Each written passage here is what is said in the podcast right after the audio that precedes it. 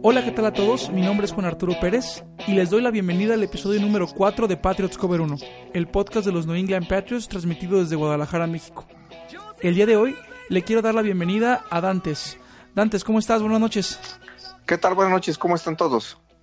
Nos acompaña también Roger Márquez, presidente de Pats Army Guadalajara. ¿Qué tal amigos? Buenas noches, ya estamos aquí listos para hablar de los Patriots de Nueva Inglaterra, que son nuestro equipo favorito, y un poco de la NFL también. Eso, excelente. Y también que nos acompaña el día de hoy después de recuperarse de una enfermedad que lo tuvo sin voz por unas semanas. Gabo, bienvenido de regreso. Hola, buenas noches amigos. Aquí estamos para platicar un rato y espero lo disfruten. Bueno, pues después de unas semanas de problemas técnicos, cambios de cabina y bla, bla, bla, bla, bla, estamos de regreso y nos da mucho gusto estar de nuevo platicando con ustedes. Eh, ya pasó el periodo del draft, eh, han pasado muchas cosas, ya lloramos por Gronkowski, ya nos emocionamos por Gronkowski, volvimos a llorar por Gronkowski y es una montaña rusa de emociones con ese este personaje que nos tiene todos los días esperando noticias de él. Así es, es una noticia que sigue dando vueltas todos los días.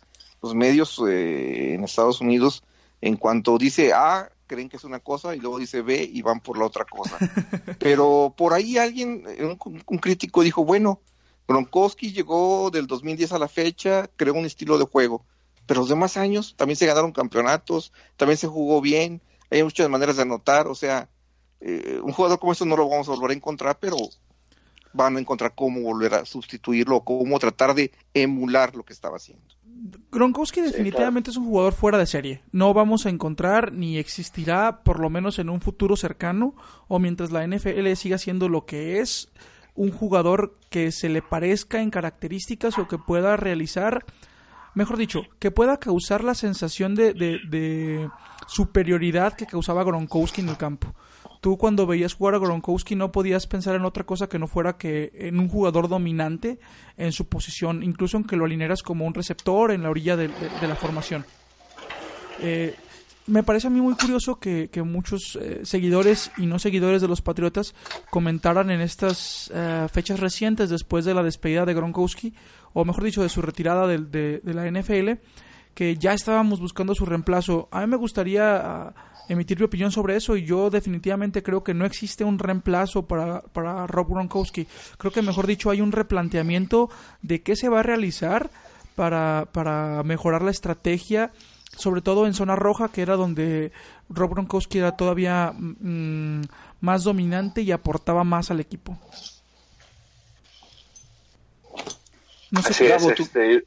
ah, perdón. Ajá, no sé qué no, no, adelante. adelante. Adelante, adelante, Roger Gabo.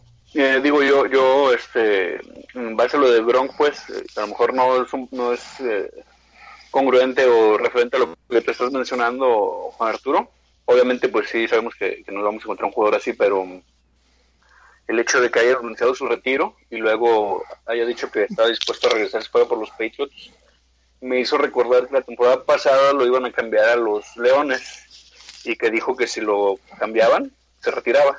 Ajá, ese, rumor Ajá, me hace pensar que a lo mejor eh, lo intentaron hacer esta vez, que cambiarlo con algún equipo y se los cumplió, pero al final pues les dice, si me quieren volver a contratar, aquí estoy, como que deja, les deja eso y que fue más bien como una estrategia que, se iban a tomar o que ellos tomaron para que no lo cambiaran. Eso me hace pensar a mí. Yo ah, digo, no sé qué opinas Gabo, eh, no sé si quieres decir algo, porque ahorita, ahorita te interrumpimos. Este, pues mira, también yo he llegado a pensar, digo, también es una idea bastante, bastante loca, pero ¿qué, qué no te hace pensar? También es una estrategia de reestructuración de contrato. Aquí ya sabes que la NFL pues, son números, dinero, entonces, ¿qué, no, qué, qué, qué puede ser que no sea una reestructuración del contrato? Veamos más adelante, ¿por qué no? Sí, eh, yo no creo que, se, que sea ah, un asunto de un cambio de, de, equipo. Yo lo veo muy complejo así y ahí, ahí, ahí este, difiero de ti, de, lo que opinas, Roger. Eh, yo no creo que fuera un asunto precisamente sobre un cambio de equipo por, por la manera en la que se dio su salida mm, el año anterior, cuando se hacían todos estos comentarios, Rob Gronkowski venía de una baja de juego, venía este, dando, eh, este, su rendimiento había sido menor este año, a pesar de que no participa de la misma manera en el juego aéreo, se, consolidó, porque ya lo era, pero, pero consolida su apoyo en la, ofensiva terrestre, volviéndose una, una parte fundamental de los bloqueos de la línea ofensiva. Y, se va, pues, aparte de todo, ganando un, un, Super Bowl. Entonces, yo no creo que fuera más bien por ese lado digo, podemos pensar eh, malévolamente como, como lo pensaría Bill Belichick, ¿no? Y a lo mejor sí estaríamos más eh, cercanos a un asunto de, de, una reestructuración de contrato o a lo mejor de... de pues se hablaba de que Rob Gronkowski se había retirado con la intención de probar otros otros um, esquemas profesionales, ¿no? De ir a la, a la WWE, de hacer algo de actuación, ajá y, y no lo vemos, este, bueno, por lo menos yo no lo veo como algo lejano o imposible. Rob Gronkowski se ha caracterizado siempre por ser un, jugador con mucha personalidad. Sin embargo, este, ajá, y muy carismático. Nada más, este, bueno, me parece a mí que sería ah, una, sería muy interesante verlo de, de, de regreso y más por los comentarios que emitió, si no me equivoco, fue ayer o fue hoy mismo, cuando dice que, que está pensando en, en, regresar o que lo pensaría. Oye, Juan, también es, también es raro, por ejemplo, o, sorpresivo cuando en el draft todos nos imaginamos que iban por un ala cerrada y de plano ignoraron esa posición.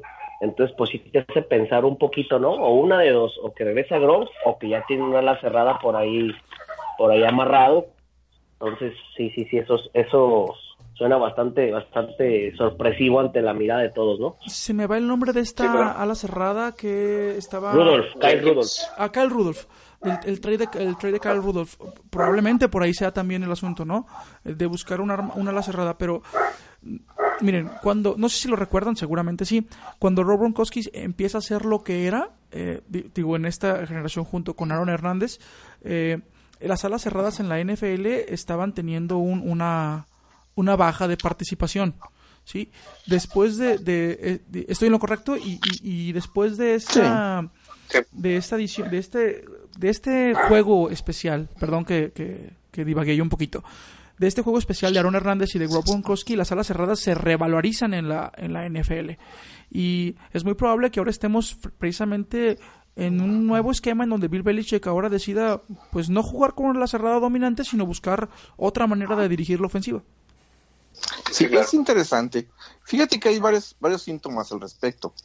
Primero, eh, se retira, pero se retira muy cercano a, al draft y en un momento en el cual el equipo necesitaba dinero. ¿Por qué lo hizo? Vamos, vamos pensando el lado amable. Me voy, me voy ganando, hice la jugada, la última, mi última jugada es la que da el campeonato, eh, un último juego, me voy ganador y todo el mundo me reconoce. Sí, la escena perfecta, ¿no? Para un retiro. Así es, es la escena perfecta de un retiro, exactamente. Como el segundo, Exactamente. el segundo, Peyton, Manning, se retiró con una baja de juego terrible, ¿no? Digo, lo cargó su defensiva. A mí, a mí el Super Bowl 50 eh, no me gustó para nada. Por... No, tampoco, es de los más seguros que sí, sí, pero, perdón, antes. Sí, eh, y, cierto, Roger, o sea, le hicieron un tributo. Aquí a Ronkoski no creo que le hayan hecho un tributo porque bloqueó de maravilla. Ves tú, lo ves bloquear y lo ves jugar y jugó excelente. Y las atrapadas que hizo, muy, muy, muy buenas en, momentos puntuales. Enseguida eh, llega el draft. El draft había cinco candidatos fuertes para hacer, para hacer la cerrada.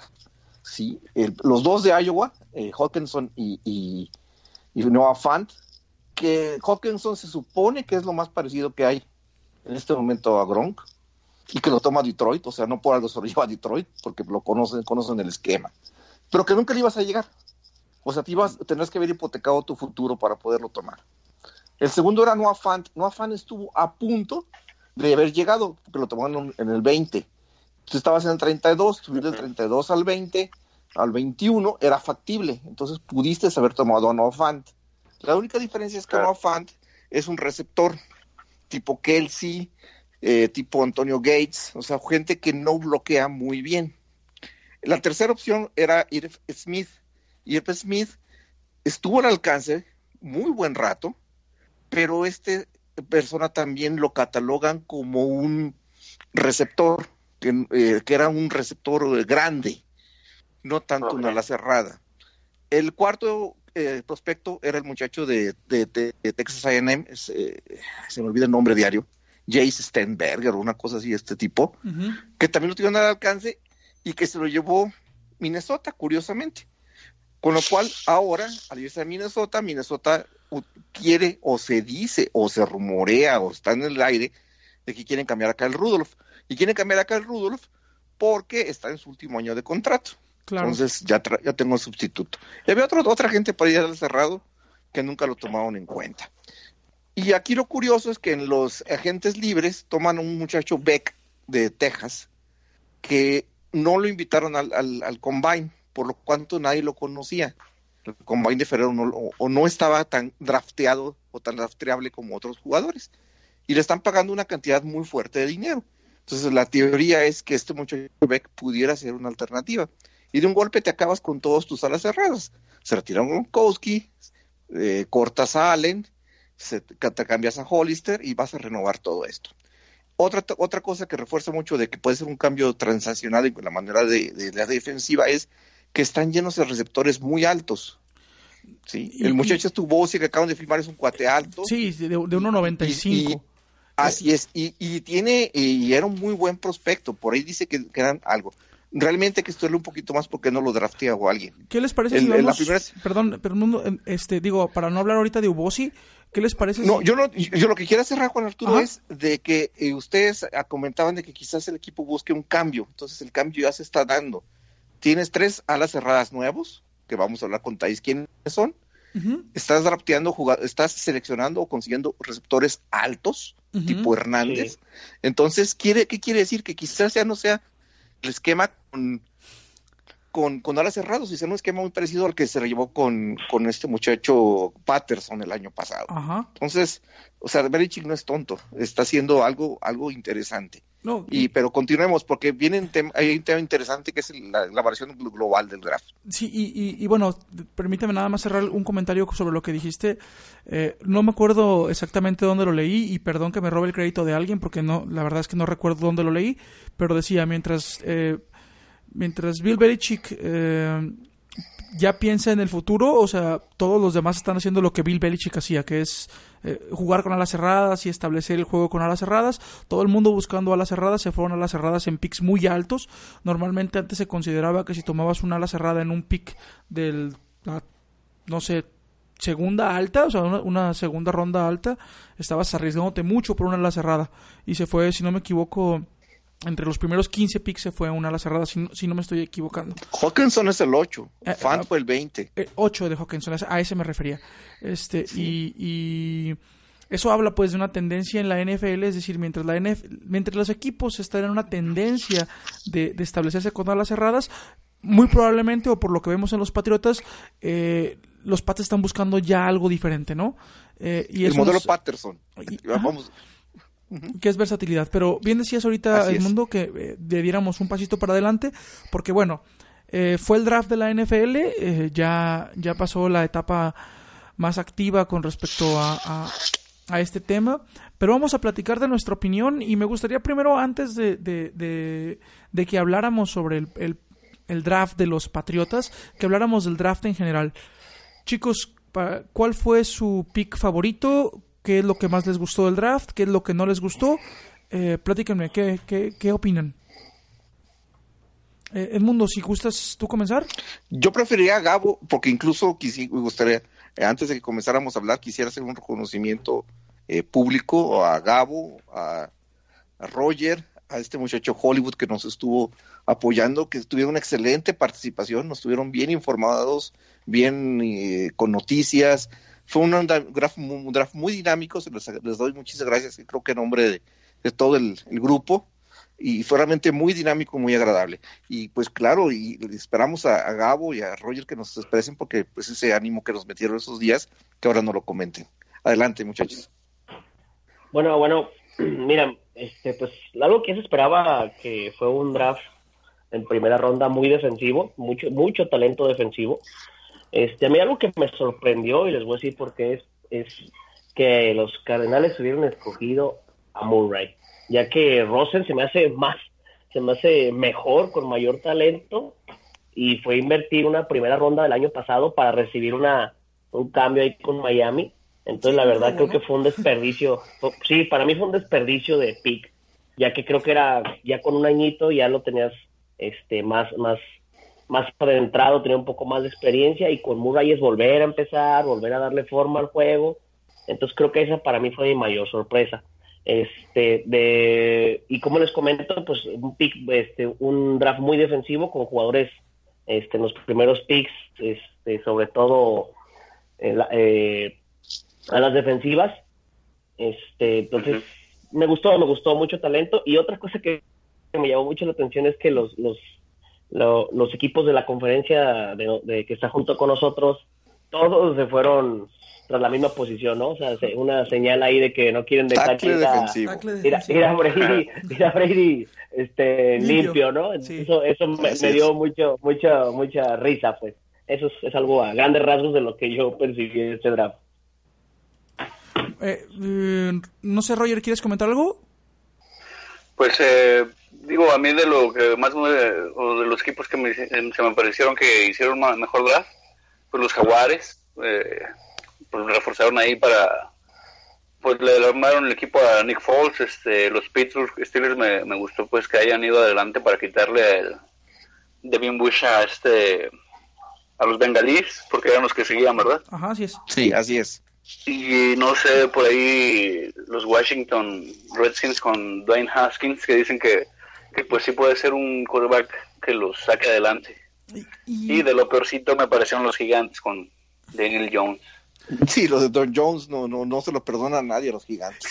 Y, ¿sabes qué? Yo tengo, y, si me permiten dar mi opinión ahora sobre el draft, voy a, limitarme a dar solamente los comentarios sobre, sobre lo que dijo Gabo y sobre lo que dice Roger. Eh, Daniel Jones, digo, hablando un poquito más fresco de lo que acabas de decir, eh, estuve viendo video de él y, a mí no me parece tan malo, ¿eh? No me parece, me parece un jugador bastante bueno, incluso muchos pases muy buenos en su temporada de colegial y con drops nada más de sus jugadores, ¿no? Con drops terribles, con un cuerpo de receptores que, que, eran pases muy bien colocados, eh, pases difíciles de lanzar, con mucha presión y, y no, simplemente los, los, chicos no se quedaban con el balón. Entonces va a ser interesante de ver, yo digo, entiendo la frustración de un Giant, ¿no? Que, que probablemente esperaba, pues, algo más, no sé, un draft un poquito más agresivo, más encantador para, para un aficionado, pero a mí me parece que, que Daniel Jones eh, podríamos eh, verlo como algo positivo y pronto. Sí, claro, nada más son expectativas pues que se generan los aficionados. Obviamente hay muchas selecciones de primera ronda que, que no hacen nada, es más de, de los últimos de primera ronda, no sé, del, cuando salió Robert, Robert Griffin, ya casi ninguno juega o cosas así, ¿no? Y, sí. ninguno. Y sobre Murray, eh, miren, yo tengo mi opinión que, que muy especial sobre los, los quarterbacks que son quarterbacks y aparte son corredores. Eh, o sea, en la NFL tienden a, a, decidir con las piernas. Me parece que Murray es un jugador que, que es un poquito más equilibrado que sus, que sus antecesores, es decir, me refiero a este quarterback de, de, Baltimore eh, que se llama... Um, el, que está ahorita. Sí, ayúdame con el nombre. Uh, el, el, que viene de Louisville, el, que es lo que decían que los sí, patriotas sí. deben tomar. Ah, perdón, perdón con el nombre, se me, se me fue, se me escapó. Pero... ¿Que los patriotas rastrearon, dices? No, no, no. Lo querían, o sea, todo el mundo no, lo ah, hacía. Okay. el que le quitó lugar a Flaco. Ajá. Eh, sí, así es. Nombre, nombre, Pero nombre, es muy corredor el tipo. ¿Perdón? es muy corredor el tipo, muy, muy frontal este de Baltimore. Sí, pero... ¿Lamar Jackson? Ah, Lamar, Jackson. muchas gracias Roger. Ah, me refiero a Lamar Jackson. Eh, es un, Lamar Jackson tiende a decidir, uh, antes de ver una segunda opción, él, él, decide correr, ¿no?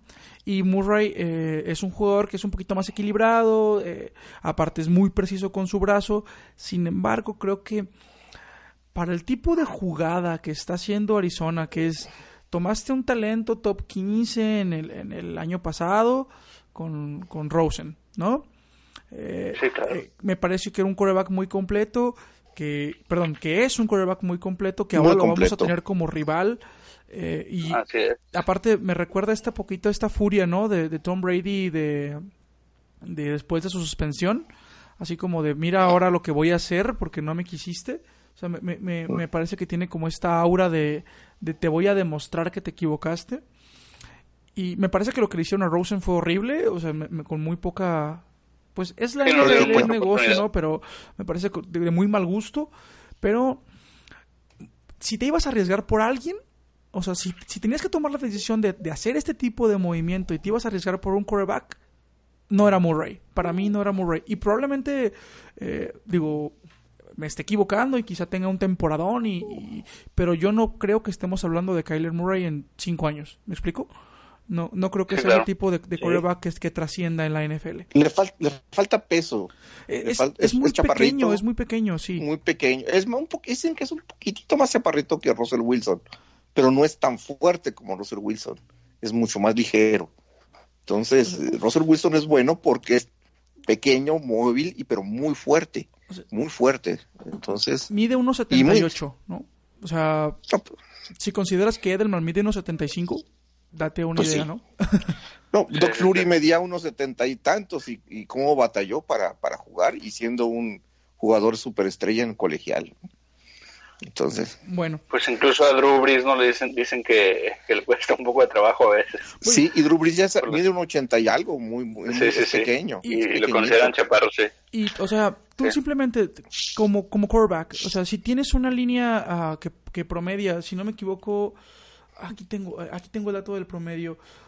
El, en promedio, un liniero ofensivo está por ahí del 1.87, si no me equivoco. Y, y tú mides 1.78, todo el tiempo vas a estar buscando rolar para poder observar el campo, o porque de otra manera va a ser muy complejo que puedas verlo. Y en la NFL, los quarterbacks que han triunfado, estoy hablando de, evidentemente, Tom Brady, Peyton Manning, Drew Brees, son quarterbacks que saben ser pocket passers. O sea, que que quizá tengan la movilidad como Russell Wilson de salir de la, de la bolsa y, buscar otra opción, pero su fundamental movimiento es ser un pocket passer, ¿no? Poder mantenerte dentro de la bolsa de protección y tirar el pase. Y yo no veo a Carly Murray teniendo estas, estas características, aunque tiene muy buen brazo, aunque tiene muy buena precisión, me gusta su mecánica de pase, pero no creo que tenga estas características. Y te, y, te digo, me puede, estar, me puede estar equivocando, pero yo no creo que estemos hablando de un jugador que pueda durar cinco años en la NFL. Sí. Y el entrenador Tisbury. Me gustaba más Drew Locke. Drew Locke era un poquito más. Un poquito más equilibrado, sí. Drew Locke es más equilibrado. Drew Locke es más equilibrado, sí. Es más de estilo. Uh, los tres que seguían a, nivel eran Haskins, que se supone que es el, era el, mejorcito en, en nivel. Eh, a mí se me hace un poco troncón Haskins, eh, muy poco, un poco limitado. Luego seguían los tres, los tres tradicionales, que eran exactamente Jones, eh, Drew Locke y Willie Greer de Missouri. Que se suponía que, Perdón que los interrumpa. el, promedio de la, de la línea ofensiva es de 1.94. O sea, Fíjate. el tamaño del, del, liniero ofensivo promedio en la NFL es de 1.94. Y tú mides. ¿Y el liniero defensivo? 78. Del liniero defensivo es. Aquí lo tengo. Prácticamente igual, ¿no? Uh, Defensive tackle es 75, sí, prácticamente igual. Dos centímetros. Igual, y aparte métele un metro de man. 1.92. 1.92 y un metro de brazo. Sí, y... que te están brincando hasta que cerca, pueden brincar hasta cerca de 3 metros de frente. O sea, bueno, uh, es, es complejo, pues, es complejo. Y, y, y no me refiero a que, a que fuera un jugador que no tenga éxito, que no tenga futuro en la NFL. Definitivamente la gente que hizo el draft de Arizona sabe muchísimas cosas más que nosotros, ¿no? Y, y, y, pueden evaluar mejor un jugador, pues es la NFL, por eso están ahí.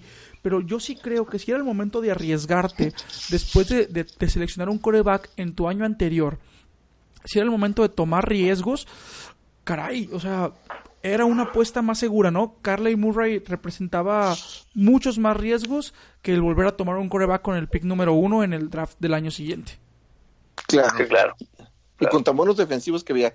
A, mí el, jugador que todo el mundo calificaba como número uno no era, no era Nick Bosa, era el muchacho que se debe eh, los Jets.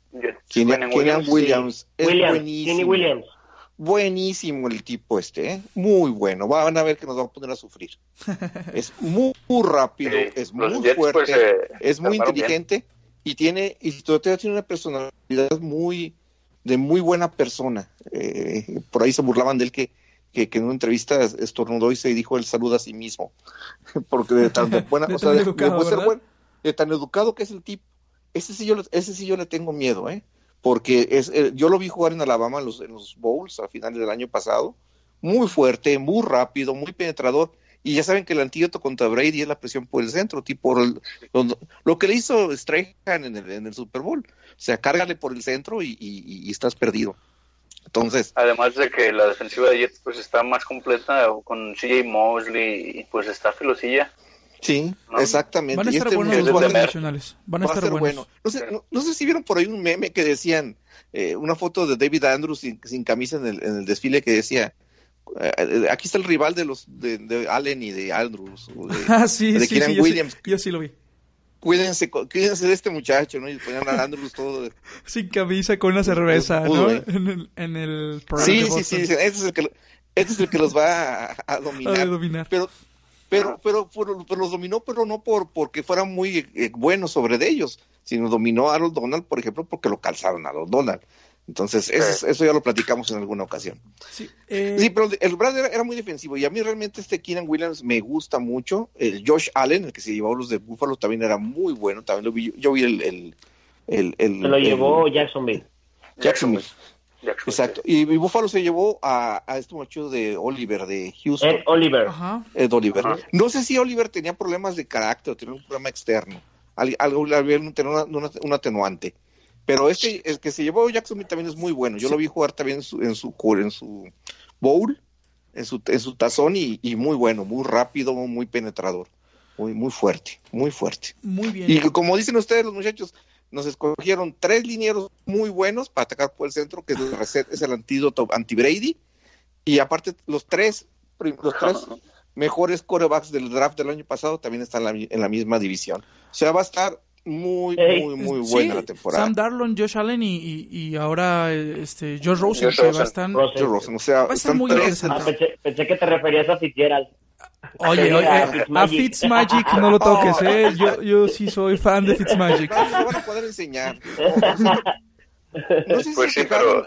Miami fue muy buen, hizo muy buen draft, ¿eh? Muy buen draft. Sí, sí, sí bueno, sí fue bueno. Se, nota, se nota la mano, la mano de Belichick en, en Flores, o sea, no va a ser locuras, ¿no? Eh, Miami va a ser un equipo de cuidado en, en dos, tres años.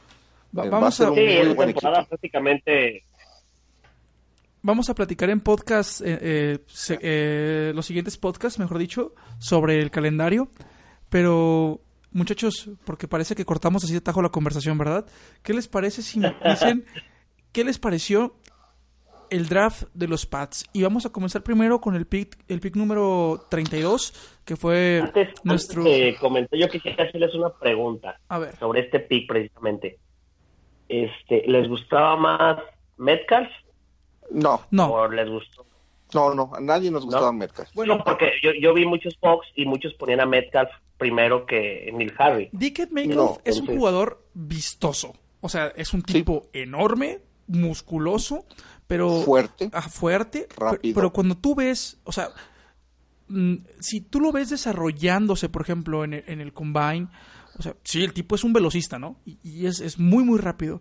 Pero tú no necesitas solamente eso en un receptor y menos en un esquema eh, como en el de los Patriotas. En el esquema de pase de los Patriotas, cada ruta tiene por lo menos tres o cuatro variantes y todas cortan al centro del campo. DK Metcalf, perdón, es un jugador que suele correr nada más por los extremos en rutas. Eh, es muy dominante, pues, pero a mí en lo personal eh, no es, no lo prefería, pues, no lo prefería. Sí. Hablaban de cuatro, cuatro receptores fuertes. Era Metcalf, Nicole Harry, era Debo, Debo Smith, el Hollywood Brown, que mucha gente lo metía a Hollywood Brown. Marquis Brown, ajá. Marquis Brown y eh, um, al Hollywood Brown. Y AJ Brown también era otro. Yo en los, en los, en los, drafts, en los podcasts, que, en los, eh, perdón, los mocks que vi, generalmente escogías AJ Brown, incluso eh, Kata se, anima y lo pone, pone a Hollywood Brown que a diferencia de lo de Nickel Howard, que ahorita vamos a platicar, eh, Hollywood Brown es muy rápido, muy veloz, muy seducivo, muy tipo como, como este muchacho Dion Branch, pero era ligerón, es muy ligero. Entonces esa fue la diferencia. ¿Qué, Así es. ¿Qué me gusta a mí de, de Nikhil Harry? Bueno, vamos platicando primero qué es, ¿no? O, o- o quién es. Nikhil Harry es un jugador de 6'2", es decir, mide aproximadamente un 88, es un jugador alto, eh, es un jugador muy fuerte, muy físico, de, de buenas manos, capaz de correr prácticamente, eh, eh, digamos, pues, las rutas más eh, que más le hacen falta a los Patriotas, es decir, ir profundo, de, de cruzar por el medio del campo. Es muy bueno ganando las bolas que son complejas. Esa es su principal fortaleza, ¿no? O el ganar, las, el, el competir por el balón y ganar el balón.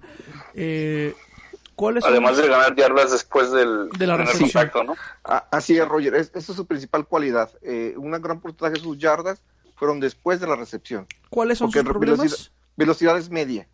Ajá, eh, ¿cuáles son sus problemas? A Eso iba precisamente. Es un jugador que no es precisamente muy rápido, que le cuesta mucho trabajo separarse del, del, del defensivo, pero pues compensa esta, esta, digamos, poca capacidad de conseguir separación con una muy buena competitividad para ir por la pelota. Sí, eso sería como... Pues lo comparan mucho con Des Bryant, ¿no? O sea, físicamente y técnicamente lo comparan mucho con Des Bryant. Decían con que es Dez lo más Bryant. cerca, ¿no? Pero otra vez leí que también con Anquan Bolding. No sé si se acuerdan de Anquan Bolding, que jugó con Cardenales de San Luis. Terminó con Baltimore. Sí. Un receptor muy, muy consistente. Entonces dicen que es bueno. Hoy eh, leí por ahí también que en el ustedes que son buenos para esto del fantasy, que en el fantasy es el jugador número uno eh, eh, de novatos. En este momento, de acuerdo a la, a la- a la página especializada de fantasy, eh, es el Qué bueno jugador que me dices para agarrarlo. Mundo, estás viendo que el- este año pasado me quedé en el segundo lugar y contra... ¡Ah, qué coraje me dio! ¡Qué No coraje! la fibra sensible. Ya, Pues está calificado como número uno de fantasy, entonces es esto.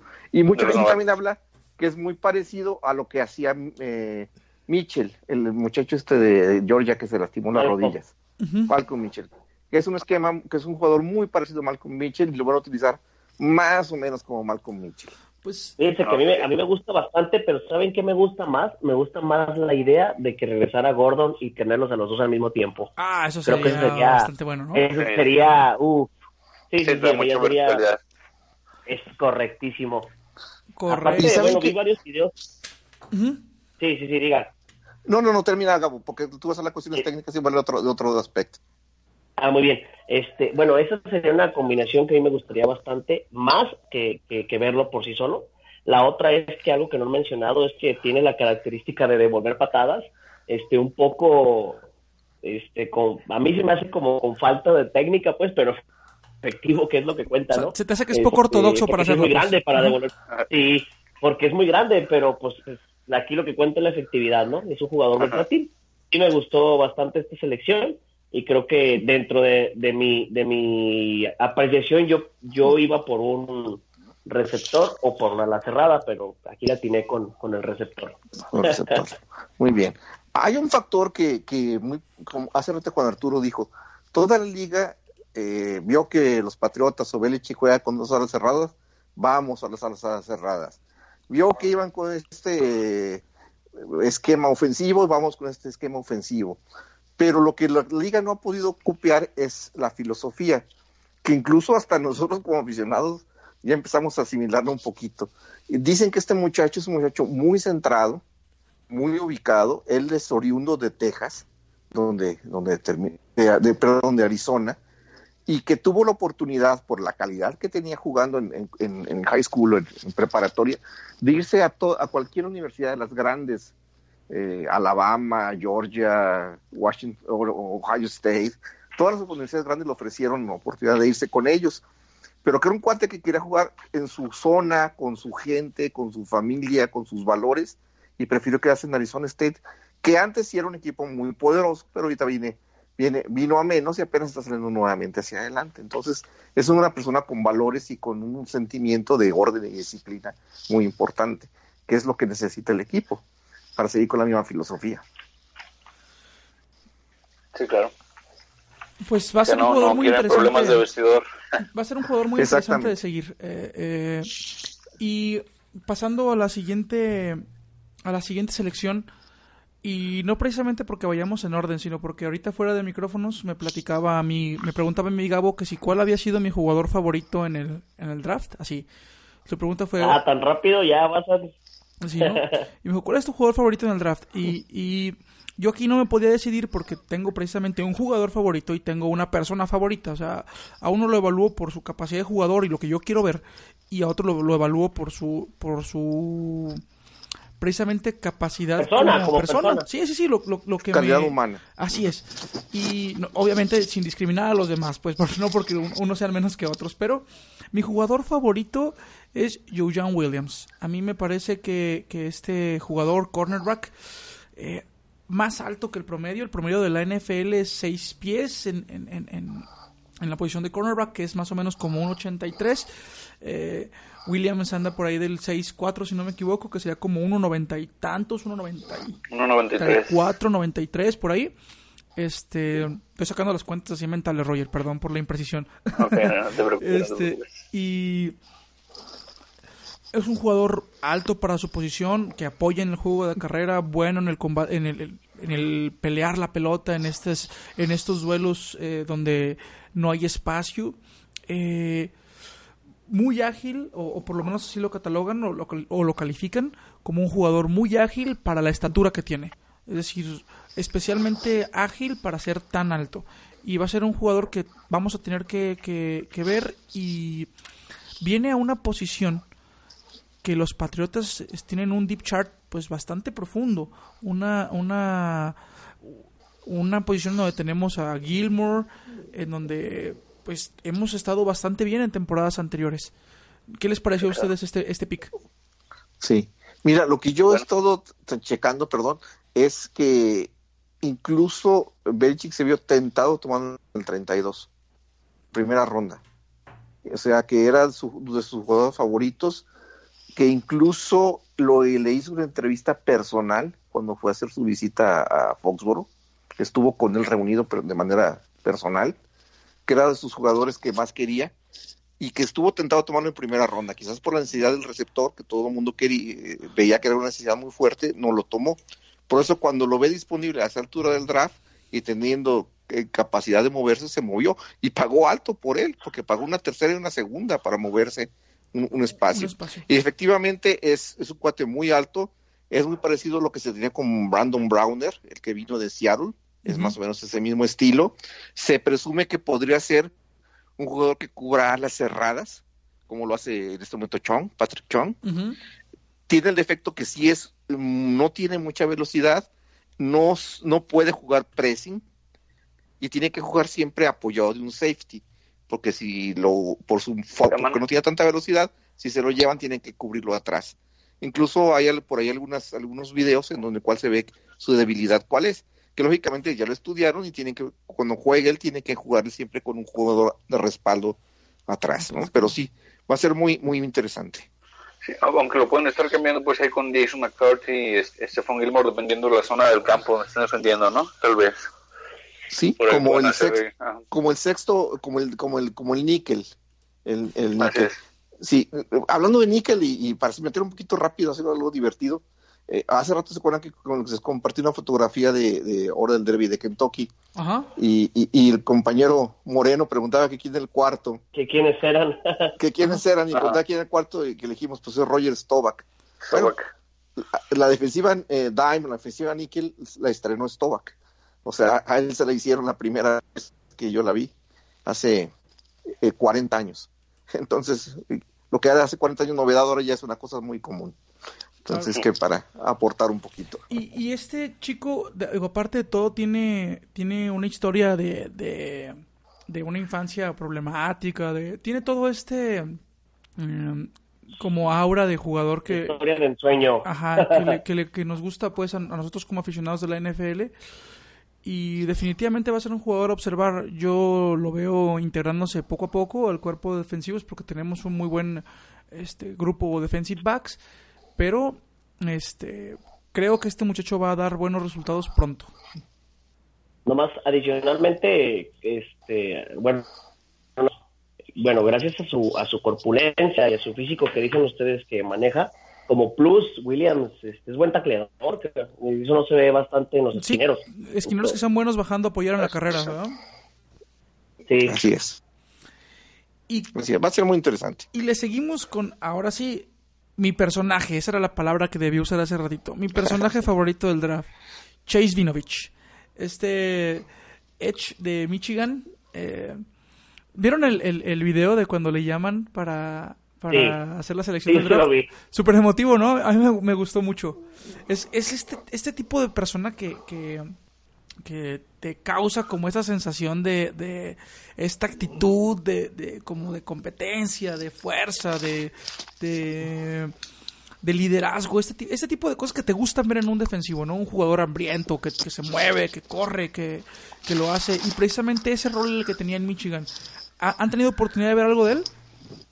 Ah, yo he visto algunas escenas, algunas escenas y, no sé si ustedes vieron que el día del draft le dijeron, oiga, ¿usted qué opina que lo están, que lo están seleccionando? Y dijo, mm, mm, no puedo hablar, bueno, no puedo decirles mucho porque como no me he comunicado bien con el equipo, hasta que no me dan instrucciones de que tengo qué es lo que puedo decir y qué es lo que no puedo decir, te los digo.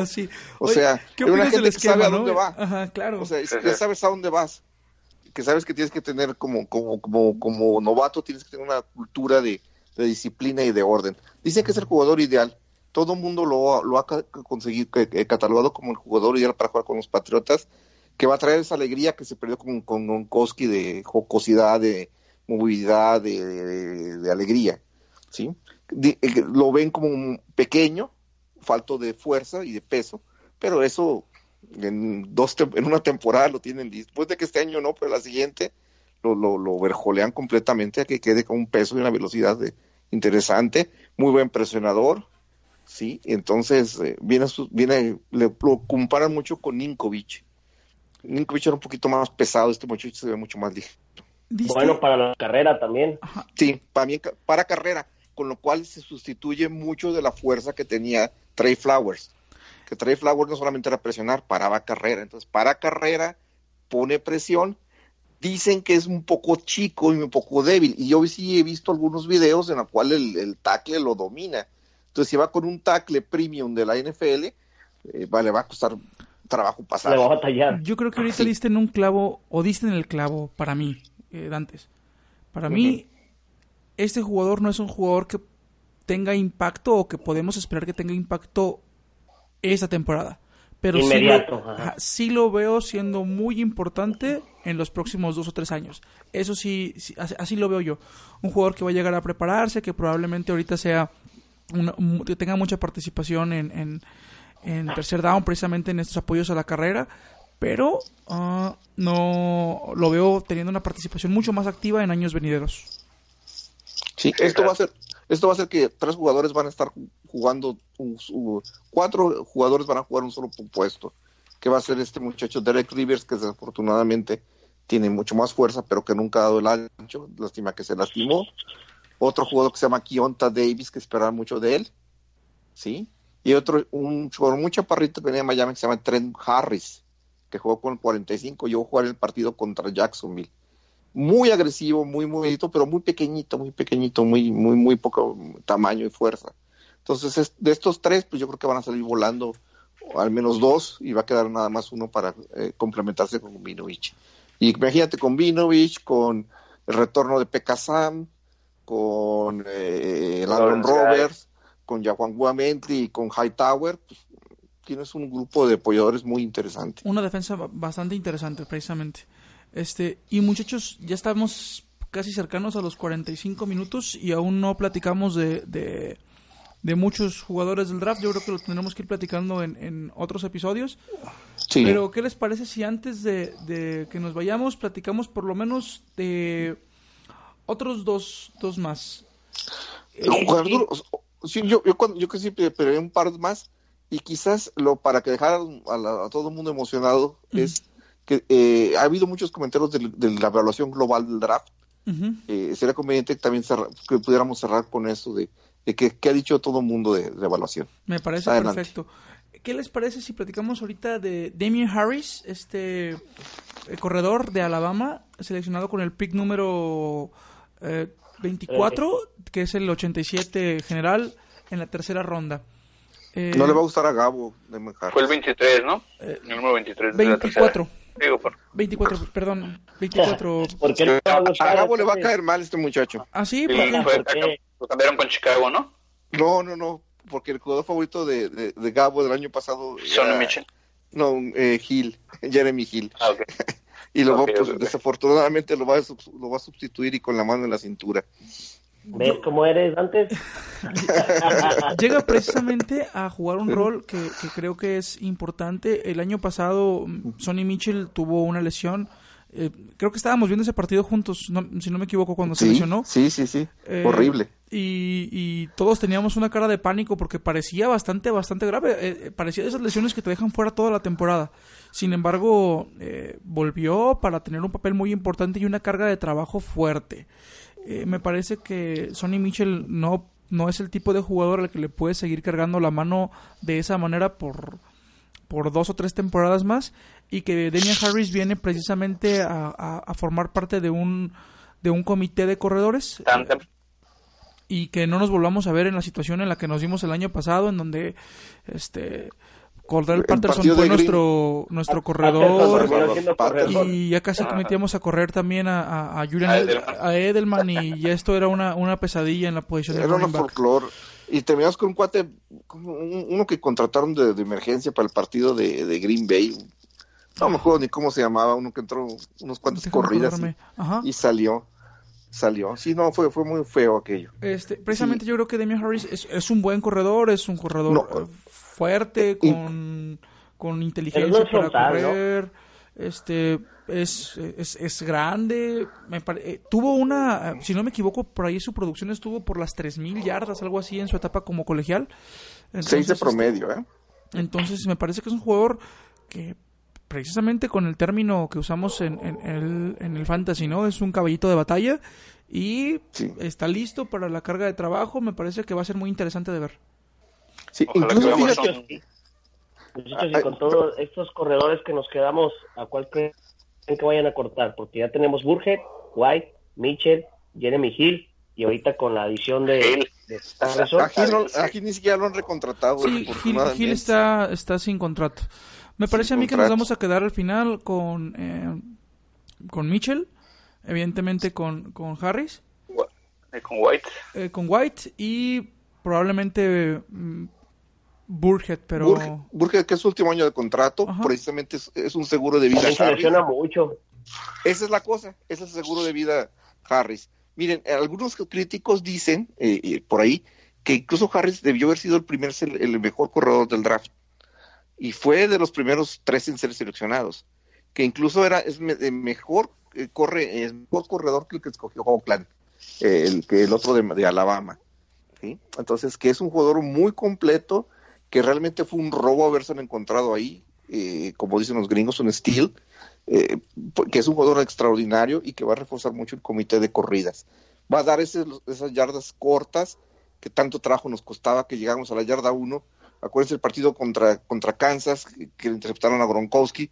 Pues porque no teníamos quien corriera para meterse. Un jugador así pues ya, lo, ya lo hace, ¿no?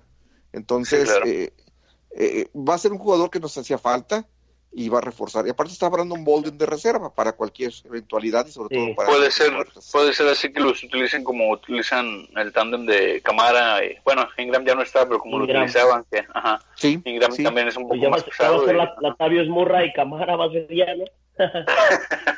Así es. Y Burgett, pues si, si, si, si, si, no se lastima, pues lo tienes como combinado con James White, ¿verdad? Entonces va a ser un grupo de corredores muy fuerte.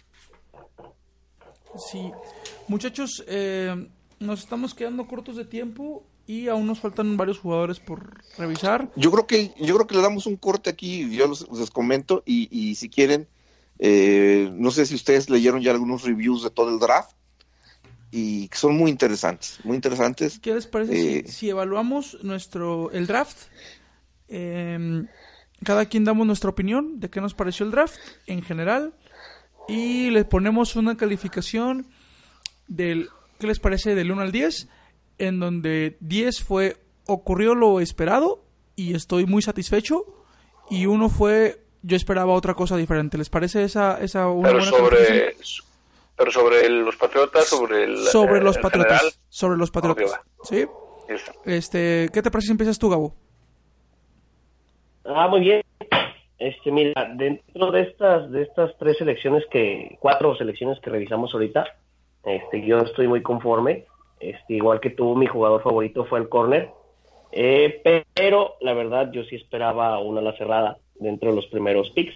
No se dio, pero estos cuatro, estos cuatro picks este, me, me suenan bastante interesantes y muy buenas jugadas. Yo le doy un 8 a estos cuatro primeros picks. Correcto, Roger. Sí, me pareció, pues hablando de los primeros cuatro, sí me pareció bien. Eh, atacaron pues eh, necesidades latentes en, el equipo. El, un receptor este, de Elite. Eh, este, también fueron por el Edge, Defensive Edge, que pues nos hace falta, ¿no? Siempre la presión ahí y pues a reforzar la defensiva, que es lo que por lo regular eh, empezamos un poco flacos en la temporada. Yo 8.9. No, te quedas una vez. Muy bien. Muy bien. Eh, ¿Dantes? Mira, yo voy a hablar uno por mí y otro por lo que eh, los, los expertos dicen. por mí, yo estoy conforme como lo dice Roger. Se escogió lo que se tenía que escoger. El ala cerrada era muy difícil por la calidad que había en, este año de jugadores. Y realmente mmm, Belichick no es fanático de, hipotecar el futuro. Él mejor prefiere tener un futuro más seguro. Eh, simplemente como comentario rápido, tuvimos 12 selecciones de draft, el próximo año tenemos 14. O sea, ¿cómo le hizo? Y quién sabe, y escogió dos jugadores. Entonces vean la magia que se hace con esto. Entonces yo sí voy con el 9 Mm, casi, casi 10 porque ya se ve que la área cerrada era, imposible. ¿Qué han dicho los críticos? Todo mundo considera el draft de los Patriotas entre los primeros 4 o 5 de la liga. Y eso es increíble, pues el equipo campeón que escoge al último de la primera, de todas las rondas, que tenga su mejor draft, es lo que tú dijiste con Arturo. La gente está aprendiendo a hacer lo que debe hacer para ser un equipo franquicia como es, un equipo histórico como es este. Correcto, y yo me sumo a los comentarios. Eh, realizar una evaluación de los Pats es difícil. Eh, me preguntaba un compañero que, que ¿por qué no hago un mock draft? Y es que hacer un mock draft de los Patriots es como ser masoquista. Imposible. Sí, es, es como ser masoquista. Y es, es, es, este, cada año... Apostarle al más malo. Es, es, es, horrible la experiencia de querer, de querer adivinar lo que va a ser el equipo. Así que si evaluáramos pensando en lo que quería que pasara y lo que pasó, pues evidentemente estaba yo muy alejado de, de eso. Sin embargo, creo que las necesidades más importantes del equipo se vieron cubiertas. Creo que, que que me gustan los jugadores que se eligieron. Yo le pondría un, un 9 solamente para no decir que, que, no sonar como un fan emocionado, pero sí, le pondría un 9 de calificación. Y creo que con eso... Puesto un 8 para que fueran 2 y 2. Eh, tú dijiste 8.9, Roger. Lo redondeó. Sube 9. Sube 9. Sube 9, sube 9. Este, y pues prácticamente con eso concluiríamos la, nuestra primera evaluación, bueno, nuestro primer, ah, digamos, nuestros primeros comentarios sobre, sobre el draft de la NFL, evidentemente en el podcast de la siguiente semana, mejor dicho, del 13 de mayo, que, que grabaremos el 13 de mayo, estará disponible esa semana. Platicaremos de los demás picks y de algunas noticias extras de la NFL y lo que se vaya acumulando. Sin embargo, tenemos... es que es muy interesante, eh, Juan Antonio, aparte de los PICs y compañeros, eh, los agentes libres. Eh, hay una hay, hay, hay, una fotografía por ahí que publicaron los los los periodos, los medios de la sala de selecciones de, de Búfalo que había como 40 agentes en su en su sala de selección y con unas pantallas tipo tipo los de Wall Street así como súper complejas y pantallas en el... Y, los de Patriotas eran como siete, ¿no? No, eran, cuatro, ¿no? Eran, eh, eran ocho contaditos y las pantallas lo muy elemental y todo a mano.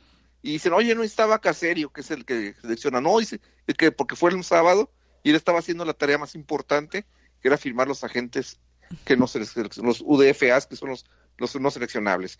Hay que estudiar un poquito sobre de ellos porque de ahí hemos tenido muy buenas sorpresas. Hecho, le damos una revisada entonces. Pero ¿qué les parece si ahorita contestamos las preguntas? Les pido una disculpa por el sonido de los ladridos del fondo. Este, pero ¿qué les parece si, si contestamos unas preguntas que nos dejaron por acá? Y primero nos dice Rodrigo Portillo. Eh, sobre el retiro de Gronk. Bueno, platicamos un poquito del retiro de Gronk al inicio de la, del podcast. Te mandamos un saludo, Rodrigo. Nos pregunta también eh, Moreno. ¿Qué pasó con los mexicanos? ¿Alguno quedó en algún equipo? Eh, el único mexicano que según yo estaba participando es este Maximiliano... Maximiliano, ¿cómo se pidaba? Máximo González, Máximo González, no Maximiliano. Este, si no me equivoco, era de las Águilas de Chihuahua. Eh, en un programa de, de, que tiene la NFL como para contratar jugadores que sean que no estén que no tengan formación en Estados Unidos, es decir, de universidades de, de Alemania, de Inglaterra, de México, pero ningún equipo le dio seguimiento, es decir, no entró en el en el en el programa y pues simplemente no lo firmó ningún equipo ni participará en ese tipo de, de circunstancias. El único mexicano que sí, sí logró colocarse fue el muchacho que estaba en la otra liga, esta que, que, que quebró. Ajá, eh, Pérez. Este, Pérez. Sí. Pérez. Que, pero él no es mexicano, no solo es de ascendencia, pero es este. Luis Pérez, de los Ajá, que estaba jugando con Unidos, los. No sé si tuvieron la oportunidad de ver un poquito de la de la Alliance Football que, que que ya se acabó, pues, que terminó de una manera muy fea también. Será un tema de conversación para después. Pero estaba jugando con los Birmingham Irons y tenía un muy buen papel, ¿eh? Este, Estaba jugando bastante bien. Que ahora está jugando como reserva con los Eagles, si no me equivoco, ¿verdad? Con los Eagles, así es. Este, bueno, pues ahí está la, la respuesta de los mexicanos. eh, y luego, ¿quién más nos pregunta? Dice, ¿cuál será el, ma- el novato de mayor impacto en los Pats? Nos pregunta Ramón Rodríguez. Eh, yo pienso que el novato que va a tener mayor impacto de forma inmediata va a ser Nekil Harry. Ese es mi, mi, mi, mi pronóstico. No sé qué digan ustedes. Sí, Yo creo de De acuerdo. Ustedes están muy jóvenes, pero en el 96 llegó un jugador eh, con primera ronda, eh, receptor eh, de, de Ohio State. Ah, se me fue el nombre, y ahorita se les iba a comentar. Y este cuate, gracias a él, se dio el brinco al, al, al lograr ese, ese segundo Super Bowl en el 96. ¿Cómo se llamaba? No recuerdo. Eh, que fue incluso fue el jugador que eh, eh, el señor Kraft forzó a, a, a Parcells a tomarlo y fue por lo que renunció Parcells. A ver si por ahí luego nos Arturo, vestía Juan Arturo. Pero es ese tipo, es un jugador así de ese tipo. Receptores, eh, versátiles, eh, que cambian por completo la dimensión de un equipo. Eh, nos, pregunta también eh, Miguel. ¿Win cuenta como novato? Eh, no, en la temporada de novato de Win fue la temporada pasada. eh, estuvo lesionado. Esta temporada ya no se le considera como un como un novato y si esperamos Que que, no, tenga- que no haya debutado es diferente, Ajá, ¿verdad? pero, pero- novato pero- ya no es. Ajá, pero lo, le- esperamos que tenga mucho impacto. Eh, Se espera mucho de él. Se Claro. espera mucho de él. Y bueno, parece que esas son todas las preguntas que tenemos. Les agradecemos a todos por, por, por dejarnos las preguntas. Y muchachos, yo les agradezco a ustedes por haber estado el día de hoy acá con nosotros. Eh, No, gracias a ti por invitarnos. eh, Gabo, Roger, muchas gracias a todos ustedes. No, gracias, gracias a ti, Juan Arturo. Y gracias sobre todo, de nueva cuenta, a los compañeros eh, Gabo, Roger, Hollywood, que nos, nos estuvieron pero bien informados estos días de draft. Y sumarnos también al agradecimiento de todos ustedes que nos están escuchando. Muchas gracias por escuchar este podcast. Les recordamos que, que nos pueden seguir en nuestra en Twitter como Patriots Cover 1. Estamos eh, también en, en iTunes y iBox en Patriots Cover 1. Suscríbete, por favor. Déjanos eh, tus comentarios, dale un like y compártenos también lo que te gustaría escuchar en el próximo programa. Lo vamos a grabar el día 13 de mayo y esperamos que poco a poco se vaya normalizando y cada 15 días tener una grabación de un podcast en lo que comienza la temporada regular y se vuelve esto un podcast semanal. Eh, de mi parte es todo. Agradecerles a todos ustedes de nuevo y invitarlos eh, a que nos sigan en las redes sociales. Estoy como arroba J. Arturo Pérez L en Twitter. Roger está como Roger Márquez 3. Dantes como arroba Edmundo-Dantes con doble S y eh, Gabo, no tengo tu Twitter aquí, ¿cuál es tu Twitter, Gabo? Gaborneo, Gaborneo, yo soy como Gaborneo y quiero darle un saludo a toda la gente que nos está escuchando, en especial a todos los, los miembros del grupo de Pats Army que han hecho esto posible y recuerden, recuerden mandarnos sus preguntas. Saludos. Excelente, muchachos, ¿algo más? Pues nada más de este, decirles que aquí los esperamos la siguiente semana para hablar de los Patriots. Excelente, Edmundo. Muy bien, no, muchísimas gracias compañeros. Estamos a sus órdenes. Entonces muchachos, nos vemos entonces eh, en el próximo podcast. Les mandamos un abrazo y hasta luego. Buenas noches. Buenas noches.